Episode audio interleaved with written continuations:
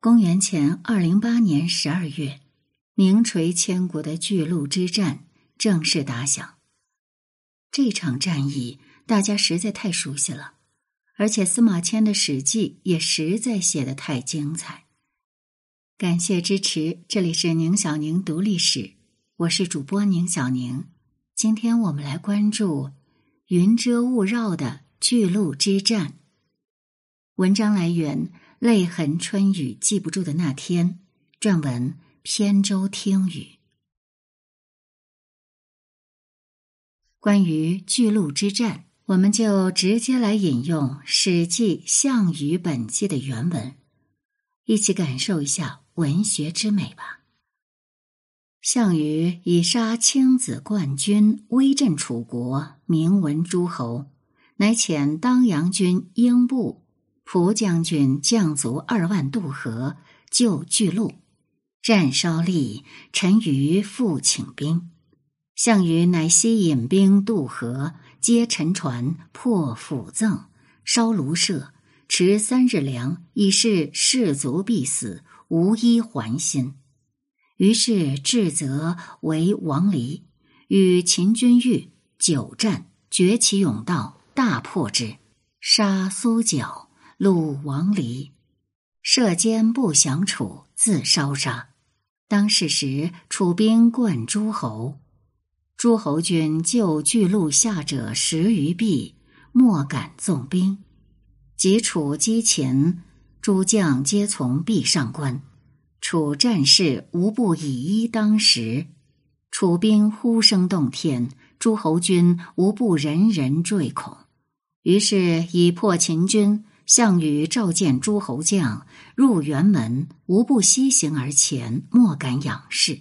项羽由是使为诸侯上将军，诸侯皆属焉。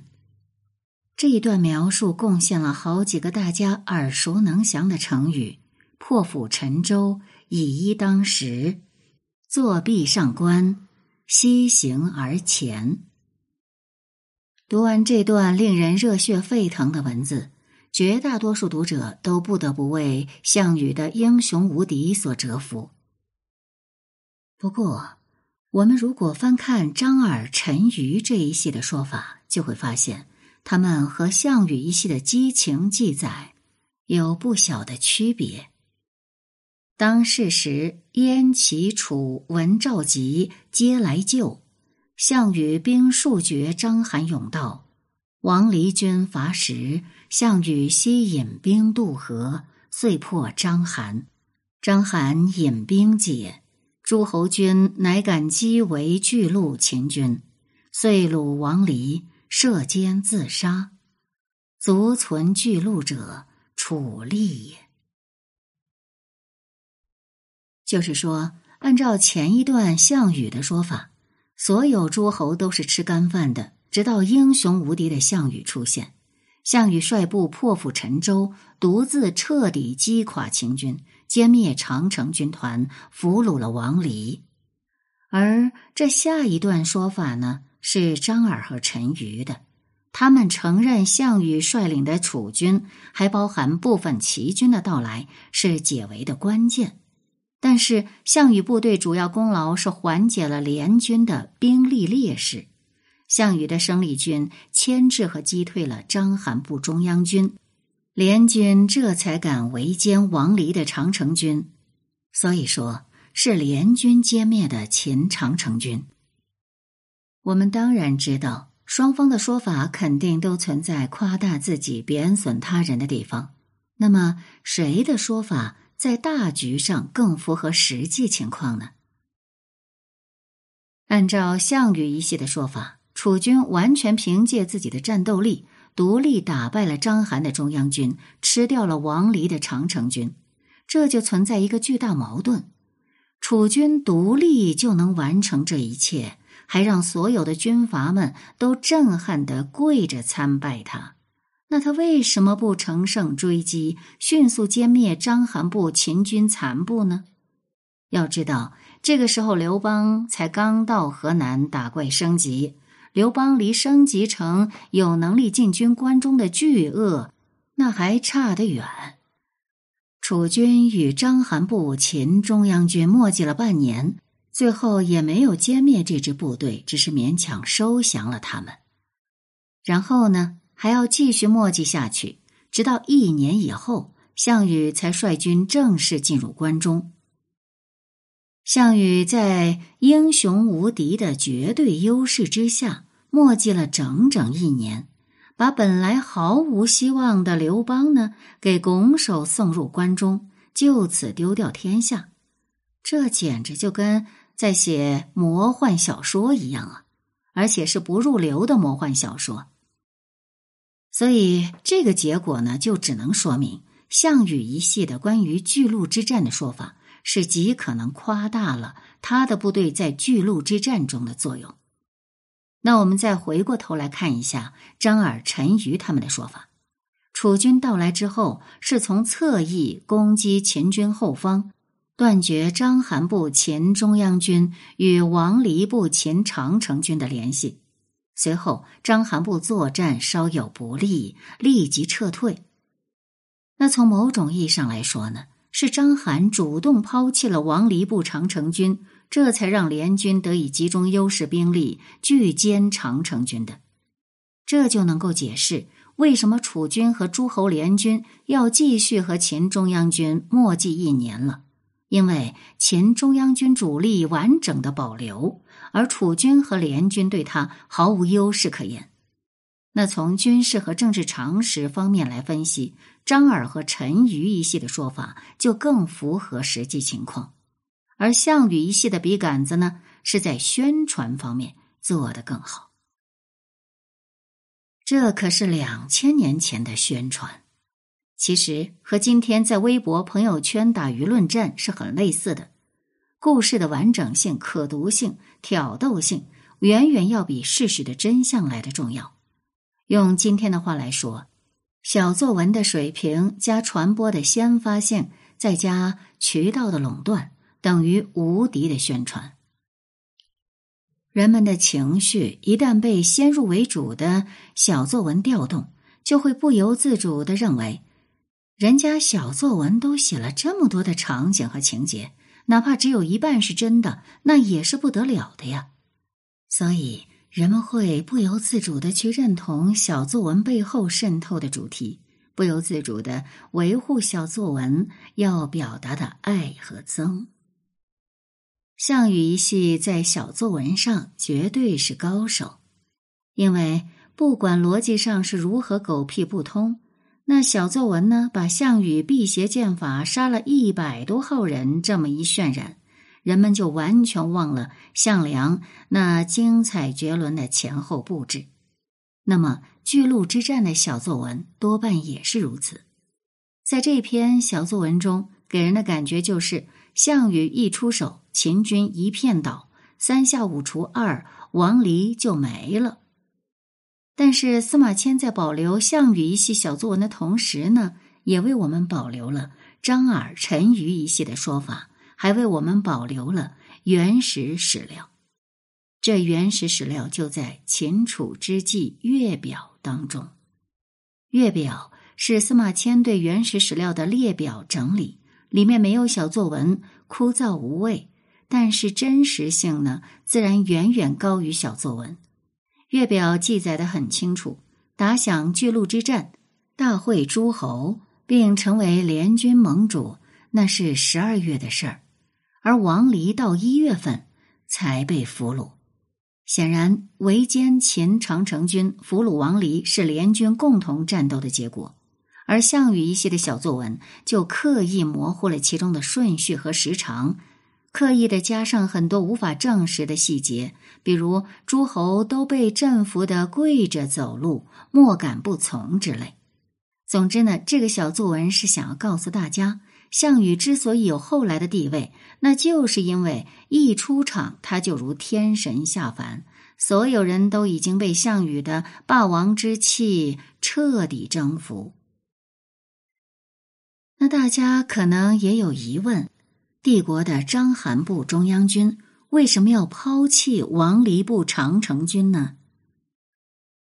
帝国其实在一年前就做出了由政府口领衔中央军辅以行徒兵出击的决定。之后，随着中央军无力打开局面，帝国不得不动员所有力量增援。北疆的长城军因此被调往中原战场。章邯所部中央军屡次增兵，具备相当战斗力的精锐至少三万以上，其余杂兵据说有三十万。即便一年多的艰苦战斗损失了将近十万，那现在总兵力也在二十万以上。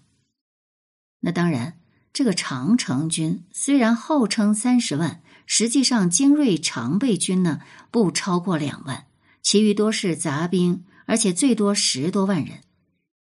所以正常来说，中央军强于长城军。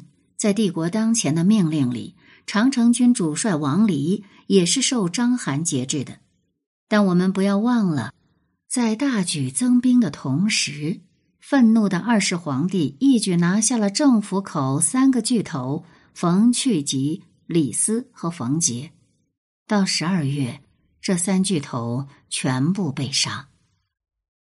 章邯、司马欣都是三巨头力保之下，才能以政府口官员成为中央军主帅的。我们可以想象。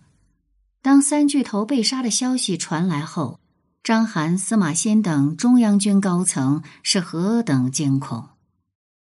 其实二世皇帝未必不想除掉章邯和司马欣，只不过现在大军在他们手里，皇帝不敢轻举妄动罢了。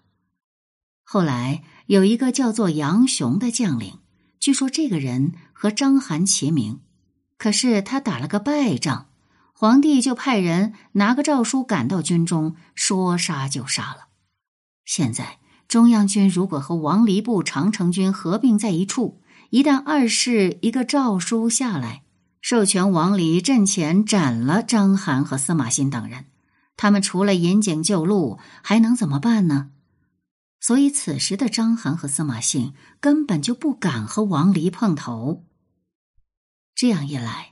前线的秦军就出现了以下奇葩的军事部署：绝对主力中央军躲在后面，主要职责负责后勤；作为增援部队的长城军被迫顶到了巨鹿前线，直面联军。那王离的长城军能够接受这样的安排吗？他们当然不能接受。可是他的脖子被人家卡住了，他不接受也得接受。当时进入巨鹿战场就两条道路，一条是从山西进河北，一条是沿黄河到荥阳（今郑州一带），在北上巨鹿。从山西进河北要穿越险峻的太行山，道路崎岖；而南线的黄河、漳河一带水系发达，运输方便，粮食几乎只能从南线运过来。可是南线这一年多来，一直是章邯部中央军在经营，王离部长城军这个时候哪有能力插手呢？所以现在，如果王离不愿意服从命令，那章邯就随时断你的粮食。王离敢不听命令吗？就算你王离不听命令，你还敢来打我不成？那你也打不过呀。当然，王离也不会甘心就此束手就擒。他的想法是：你既然控制了黄河沿线，关中的粮食和物资，那我都得看你的脸色。那我就自己去争吧，自己去找个地方建立我的根据地。此时，邯郸已经被章邯的中央军抢下，邯郸附近已经被章邯坚壁清野，人力都被抓去了章邯的地盘。衡山，也就是现在的石家庄地区。又被赵军陈余部给抢占，常山附近已经被陈馀的部队坚壁清野，人力都被调去巨鹿附近。河北地区四面八方不是被坚壁清野过，就是敌军云集，没有做他根据地的条件。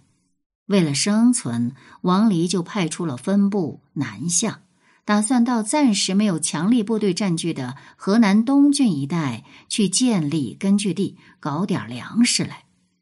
不过遗憾的是，王离部南下开辟根据地的分部，就遇到了打怪升级的刘邦，遭遇惨败，河南现在看上去呢是无主的混乱之地，但也不意味着在这里活动的部队就是好惹的。王离南下河南的部队多半屡遭打击，无力立足。这样兜兜转转几个月，王离悲哀的发现，天下之大，竟然没有他长城军可去之处，那就只能乖乖的在巨鹿城下等待命运的审判了。可想而知，经历了这些的王离部长城军的士气有多低落。而项羽率领的楚军主力，就是在这样的背景下渡过了黄河、漳河，来到巨鹿城下的。前章邯部中央军和王离部长城军自我分割成两部，当然就给了联军各个击破的机会。但是联军的精锐不是很多，而且联军的内部也并不和谐。比如说。被困巨鹿的部队向陈馀反复求救，陈馀呢就派了个五千人做做样子。说白了，这时兵荒马乱，手里有兵才能当大爷，谁也不肯在这个时候丢掉手里的筹码。章邯、王离是这样，联军各部也是这样，而项羽则洞悉了当下局面的奥秘。果断的决定率楚军向外围的章邯部秦中央军扑过去。如果楚军直接去打王离，章邯躲在后面呢，随时会过来蹭吃蹭喝，搞不好还会捅个刀子。所以这个项羽呢，一下子就抓住了问题的关键。我先打你章邯，看你怎么办。章邯一下子就慌了，哎，这个你怎么不去打王离？打我干什么？战争已经进行了一年半了，所有的人都已经疲惫，而大家的厌战情绪是非常浓的。战争突然爆发的前几个月，往往是大伙儿战斗激情最旺盛的时期，期待通过战争获得巨大收益的人，那都上蹿下跳，兴奋的不得了。那战争如果被拖成持久战，一年到两年。战争就会进入各方士气最低落的时期，看不到头的沉重局面让大多数人都极度厌战。之后，各路英雄豪杰逐渐建立起稳固的军政合一政权，开始有力的战时动员和战时纪律，大伙儿将进入习惯性的战时状态。后来人总是说。巨鹿之战是秦军与反秦联盟的决战，这可能吗？之后数年，天下还将经历无数次规模巨大、死伤无算的战斗，各国的部队还将源源不断的涌来，怎么可能一个巨鹿之战就能让秦军获胜呢？章邯的中央军对此是最有体会的。他们歼灭了周文的部队，也歼灭了吴广、田臧的部队，还歼灭了陈胜的部队。他们在临济城下鏖战，历尽艰难，打下临济，灭亡了魏国。他们又在东阿、濮阳和定陶三角地带继续奋战，损失巨大，总算击败了楚军。但结果呢？哪一次敌人不是越打越多？在巨鹿与敌人拼命有用吗？还不是继续望不到头的苦战，一个接一个。章邯部中央军经验丰富，实力强劲，守守城可能还大有余力。但是和楚军打野战，部队大约已经失去斗志了。于是章邯果断率部撤退。至于王离部的兄弟们。爱咋咋地。这个项羽呢，头脑倒是很清醒。他先不管秦中央军，立即回师，完成对王离部的包围，以反秦联盟的名义要求各部配合，拒歼王离部长城军。就这样，不但这次战斗获得了辉煌胜利，楚军还借此得到了联军领袖的地位，可谓一举多得。不过呢。此时的黄金河北区域群雄毕至，没那么好拿捏。项羽雄霸联军的道路，现在也就刚刚开始。